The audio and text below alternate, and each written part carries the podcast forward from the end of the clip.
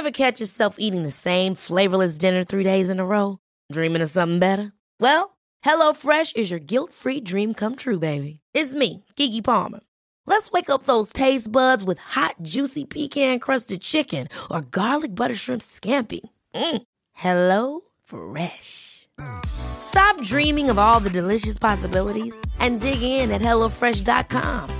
Let's get this dinner party started.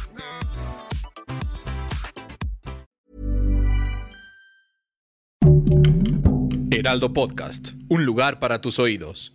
Hoy, en primera plana, ¿sabes cuántos millones de personas viven en situación de pobreza en México? Esto es Primera Plana de El Heraldo de México.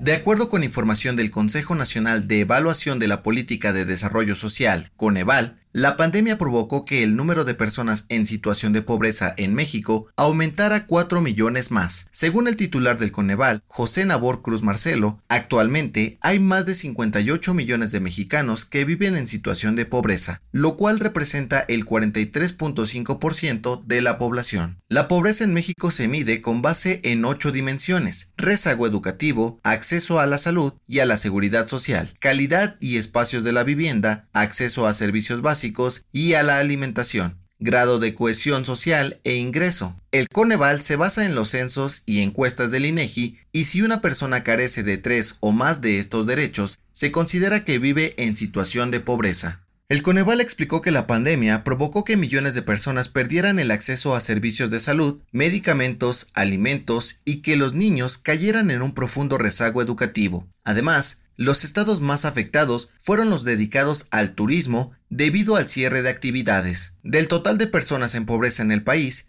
10.8 millones se encuentran en pobreza extrema, lo que quiere decir que sus ingresos no alcanzan para comprar una canasta básica, mientras que 44.9 millones de mexicanos se sitúan en pobreza moderada. Ante esto, el titular del Coneval dijo que los gobiernos estatales deben generar nuevas políticas públicas para bajar el nivel de pobreza, por lo que ofrecerán su ayuda para impartir cursos y talleres para lograrlo. Con información de Misael Zavala. ¿Quieres las mejores noticias al alcance de tus oídos? Sigue a Primera Plana en Spotify y entérate de la información más importante.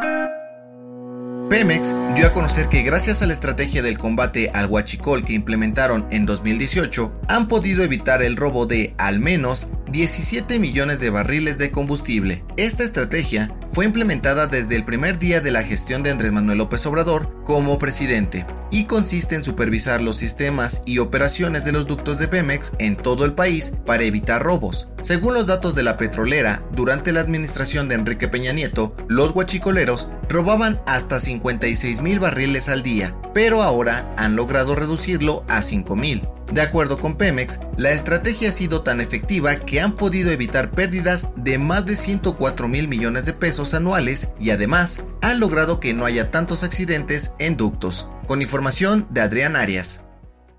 En otras noticias, este lunes el titular de la Secretaría de Salud del Estado de México, Francisco Javier Fernández Clamont, dio a conocer que identificaron el segundo caso de la variante Omicron en el país. Se trata de un hombre que viajó a Sudáfrica y se encuentra estable internado en un hospital privado de Lucan. En noticias internacionales, en Rusia, un joven de 18 años atacó una escuela primaria con explosivos y dejó un saldo de 11 niños heridos. De acuerdo con las autoridades, todos ellos ya reciben atención médica y el atacante se encuentra extremadamente grave en un hospital. Y en los espectáculos, Vicente Fernández recibió un emotivo homenaje en la Arena BFG de Guadalajara, acompañado de su familia, amigos y más de 10.000 personas. Este lunes, hubo misa de cuerpo presente y será enterrado en el rancho Los Tres Potrillos.